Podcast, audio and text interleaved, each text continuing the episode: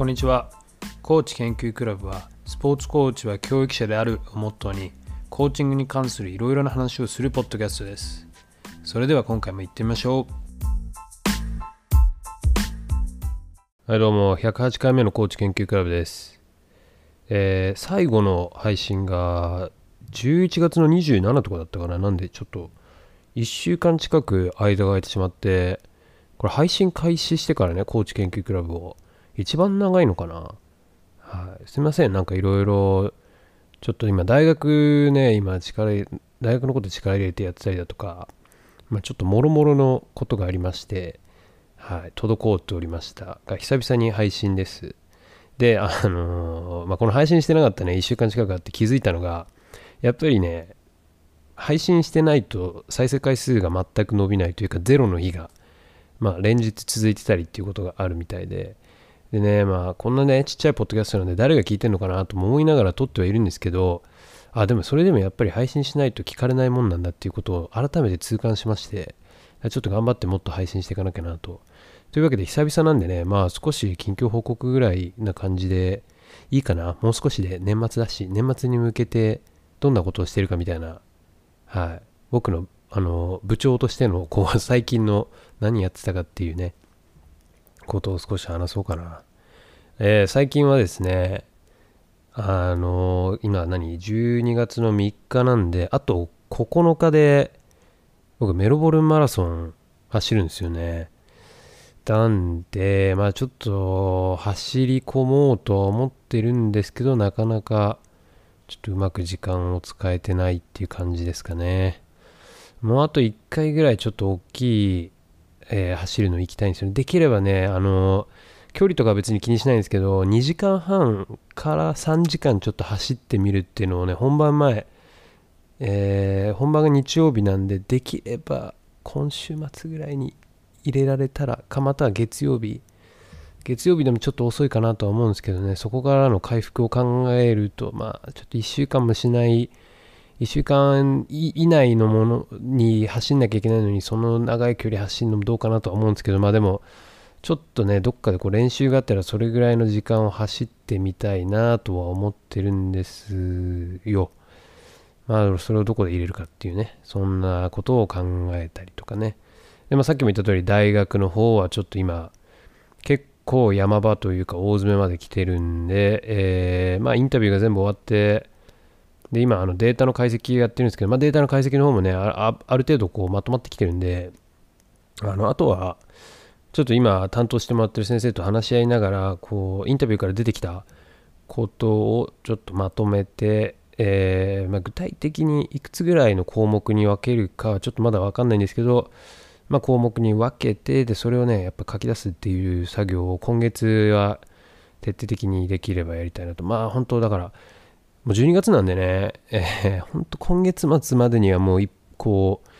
第1項ぐらいを上げちゃってその部分をね。そしたらまあ23週間かけてこう遂行遂行でまあ持っていけるよねって感じですかね。だからそこをどこまでここ今ねちょっとスピーディーにやる必要があるんではい、えー、ちょっと今それを頑張ってるって感じですね。でコーチングの方はね、あの、ちょっと、ここに来てね、コロナの子供が出てきたりだとか、なんかね、怪我する子とか、いろいろ家族の事情があって来れないとかね、なんだかこう、ポツポツ来れない子が出てくるっていうね。で、いや、そうなんですよ。だからコロナも、オーストラリアはもう今ね、結構全開でもう、ロックダウンからもう終わって開けまくりなんで、いろんなものを。でもロックダウンに戻るつもりはないんで、も規制はかなり緩和されてるんですけど、まあ、その分ね、学校、特に低学年の子たち、あのワクチン打ててない子たちの間で、相当コロナ出回ってるみたいで、うちのクラブでも、まあ、陽性の子が、えー、かれこれ俺の僕の知ってる限りだと2人ぐらいで、えー、両方ともやっぱ家庭内でも蔓延しちゃってますね。は、親御さんから電話かかってきて、そんな話を聞きました。で、あとはもう、学校が閉鎖になってたりとかね、1週間閉鎖とかいう学校もうちの地域では、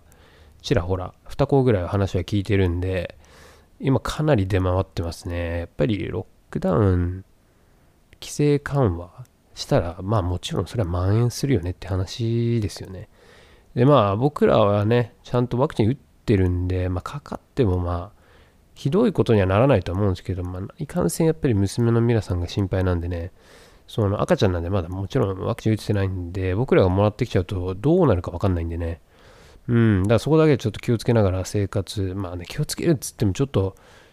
ね人と接する仕事をしてて、で、しかも接してるのが子供たち、ワクチン打ててない子供たちっていうね、ね、感じなんで、まあ、いかんせん、ちょっと気をつけようにも限界があるというかね、特にすごいちっちゃい子たちとか、えー、うちのクラブだと、ね、4歳とか、一番ちっちゃい子で今4歳ぐらいかな。うん、やっぱそういう子たちはね、どうしても距離が近くなりやすいっていうね、感じはあるんで、うん、まあまあ、自分のできることだけはね、気をつけようと思ってるんですけど、まあレッスンだけに限らず、もう行くとこ行くところでもらってくる可能性は全然あるんでね、ちょっと気をつけなきゃなとは思っております。あとなんだろうね、もうやっぱり、はい、ちょっと、うん、年末、やっぱね、師走なんでね、あのー、師匠も走り回るぐらい忙しいってことで師走なんで、もうやっぱりなんかね、何にしてもなんだかんでね、こう、バタバタしてる気はします。いろんなところから連絡が来たりしたりとか、はい、なんだか、なんだかこう、つかない感じですよね。バタバタバタバタいろんなことをしてる気持ちになってます。気持ちになってるだけかもしれないですけど、うん、あんまりこう、作業効率が良くない人間だと僕は思ってるんで、自分のことを。まあいいや。はい、あとは、あれですね、あの、コーチ研究クラブのノートは、まあ、ポツポツ書いてます。というか、そっちの方が更新してるっていう本になっちゃって、今8本ぐらい書いたかな。まあ、良ければ読んでください。そんなとこですかね。わあ、でも、あ、最近そうね、これ全然コーチングと関係ないんですけど、また、あれ見たんですよ。あれ、ネットフリックスであの、えっ、ー、と、地獄が呼んでいる、またあの、韓国のやつですよ。あの、イカゲームでね、やっぱりこう、味をし、まあ、味を占めたってわけではないと思うんですけど、がもうめちゃくちゃヒットした後の、しかもこの結構間髪入れずに、まあ、もともと予告編は見てたんですけど、これ出してくるかっていう感じのを出してきたんで、まあ、今回ね、全6話で、1話1話は結構短いんで、かなりスピーディーに終わっちゃうんですけど、でも、あの、6話一応見たんですけど、全部。あのー、もうね、なんだろうね。6話しかなかったのになんか、あの、16話分ぐらいの韓国ドラマを見切った以上の、えー、疲労感というか、あの、長かったな感がすごかったですね。で、まあ別に、あの、そこまでネタバレとか言うつもりもないんですけど、あのいやまあなかなかタイムリーなものをネットフリックスも入れてきたなっていう感じはしなくもないですかね。なんていうのかな、こう、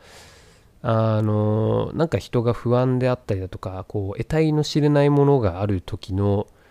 に、こう、同調圧力とかで、こう、なんか人がどんどんこう暴力的になっていくとかね、そういう感じの話なんで、でまあなんか、これあの見た後にちょっといろいろパッとパッとじゃないな、いろいろちょっと考えてるうちに思ったんですけど、まあ、やっぱりこうコロナっていうのがあって、だからネットフリックスもそこを狙って出してきてるのかなっていう気もしなくはないですね。そのコロナっていう得体の知れないものが、やっぱ自分たちのこう生活の中に入り込んできて、でそこでやっぱり全くなんかよくわかんないもんなんで、それこそなんかこうデモが起きたりだとか、まあ、いろんなことが起こったわけじゃないですか、ここ2年間で。まあ、それのちょっと象徴的な感じまああるかな、あのドラマはね。うん。まああそこまでね、コロナでこう同調、同調圧力的な感じじゃなかったですけども、やっぱりそのコロナの中でもやっぱり頭の方はこう、ブラック・ライフズ・マターがあったりだとか、なんかこう、あのトランプのね、あのアメリカの大統領選があったりだとか、なんかこういろいろこう、うん、そういうこう民主、まあアメリカの話になっちゃうんで、そっちは。まあブラック・ライフズ・マターはいろいろ世界中ですけど、なんかやっぱりこう浮き足立ってる感じというか、やっぱりこう、うん、やっぱりそうなんですよ。その得体の知れないものがっていう不安と恐怖っていうので、こう、なんていうんですかね、それに駆られてやっぱりこうちょっと動かされやすいというか、まあ未だにね、メルボルンなんかはすごいデモが起きてて、で、まあアンチワクチンの人たち、アンチロックダウンとかアンチワクチンの人たちがこう先頭を切って、やってってるわけなんですけど、まあ、今はまああれなんですけど、その前、ちょっと前に起こってたかの暴力的なやつとかを見てると、ちょっとその地獄が呼んでいるっていうのにかぶる部分が重なってくる部分がなくもないかなとか思ったりするんですよね。で、そんなにね、あの、そういう暴力的な方向に持っていくのっていうのはすごく大きな力が必要なことじゃないんじゃないかなと思ったりしてるわけです。やっぱりそこの今ずっと言ってるように根底に不安だとかあのちょっと怖いなと思ってるところをねうまく誘導していけばそういう風になるわけなんじゃないかなと。だからこうなんかプロのねデモのグループがいるみたいでそういう人たちなんかはこうもうどちらかというとこう暴れたいからやってるみたいな人たちなわけでだから実際にこうワクチン反対、ロックダウン反対みたいなこうメッセージ性っていうのがね、なんか薄れてきちゃって、暴力性だけ浮かび上がらせてきてるみたいなとこがあったんでね。うん。まあそんなところを、こう、まあそんな世の中になってきちゃってるなっていう感じの中での、こう、それを出してきて、まあ、でしかもその最後の第6話の着地地点っていうのも、まあやっぱり今の世の中には響く着地地点なのかなと僕はちょっと見て今日になって昨日見終わったんですけど今日になってちょっと思ったりもしました。あとねあのその地獄へ呼んでいるの話ばっかになっちゃうんですけどあの変わってる点これ昨日の夜気づいて夢ともちょっと話してたんですけどあの韓国ドラマには珍しく食事シーンがないドラマっていうね。で食事シーンがないだけでなんだかすごいギスギスしてるっていう感じをあの受けました。やっぱり食事シーンは韓国ドラマには大事な部分だと僕は思ってるんでえー、それで何て言うかな、こう人のつながりみたいな、あの、なんだっけ、これあの、フード理論、フード理論、えー、誰が話したんだっけ？ちょっと名前思い出せないんですけど、あの、ラジオで聞いたんですけど、まあ、それはあるなと、やっぱりた、あの、人が、こう、ね、向かい合って飯を食ってるっていうのは、やっぱりその人たちのこう絆みたいな表れであって、っていう感じでね。で、やっぱ韓国ドラマはその辺すごく象徴的にいつも出してくると思うんですよ、食事シーンっていうのは。で、僕が覚えてる限りだと、今回のこの地獄が呼んでいるでは、ほぼね、飯食ってるシーンがないんですよ。うん、だからそう考えてみると、やっぱそれだけでも、こう殺伐とした雰囲気というかね、やっぱり誰も信じられないみたいな感じはあったかな。まあ、ちょっとぜひ見てほしいです。あの、正直ね、イカゲームなんかよりも断然暴力的で、でしかもその暴力描写がやっぱりなななんだろうね。もうこういたたまれない暴力描写が多いんですよ。あのイカゲームだったらね、まあ、いっぱい人は死んでるんですけどなんかこうなんていうの、まあ、ポップな色合いとかポップな画面みたいなのがあったんでとかやっぱり銃が出てきて銃殺なんでイカゲームの場合は。なんかこう一発であまりそこまでこう現実味を帯びた感じじゃないというかね痛さがない暴力なんですけど、あの、今回この地獄が呼んでいるはやたら痛いんですよ。暴力が。もう痛みがもうすごいわけなんで、ちょっと見る人を選ぶかな。あの途中、ちょっとね、僕が見てても、ああ、これはきついっていう場面がな何個か出てきて、でうちの夢はあの最終回見ながらもう嫌だって言いながら泣いて、泣きながら見てました。はい。まあでもそんな、あの、でも、でもイカゲームと比べたら僕は地獄が呼んでいるの方が、あの、好きかな。うん。まあ、あの、やっぱイカゲームの完全エンタメに振り切ってるような感じも好きなんですけど、でもやっぱこの地獄が呼んでる、うん、が良かった、の方が良かったかな。僕的にはやっぱりなかなかこう思うとこがあったし、構成的にもやっぱ面白いっていうのがあったかな。こう6話のうちのなんかこう、6話なんだけど2部構成になってるみたいなね。うん、なかなか変わったドラマではあったかなと思います。はい。ほぼ時刻が読んでいるの話しかしてね まあいいや、あの、ちょっと更新が途絶えちゃってるんでね。はい、あのまあこれから年末に向けてね、できるだけもう配信、もうちょっと頻度を上げていこうと思うんで、ちょっと毎日配信まではいけるかな。まあできる限りやろうとは思うんですけど、はい。まあそんな感じでやっていくんで、はい。えっ、ー、と、高知研究クラブのあのノートの方もできればよろしくお願いします。えー、概要欄にね、リンク貼ってあるんで、はい、じゃあ今回はこんな感じです。じゃあ次回もよろしくお願いします。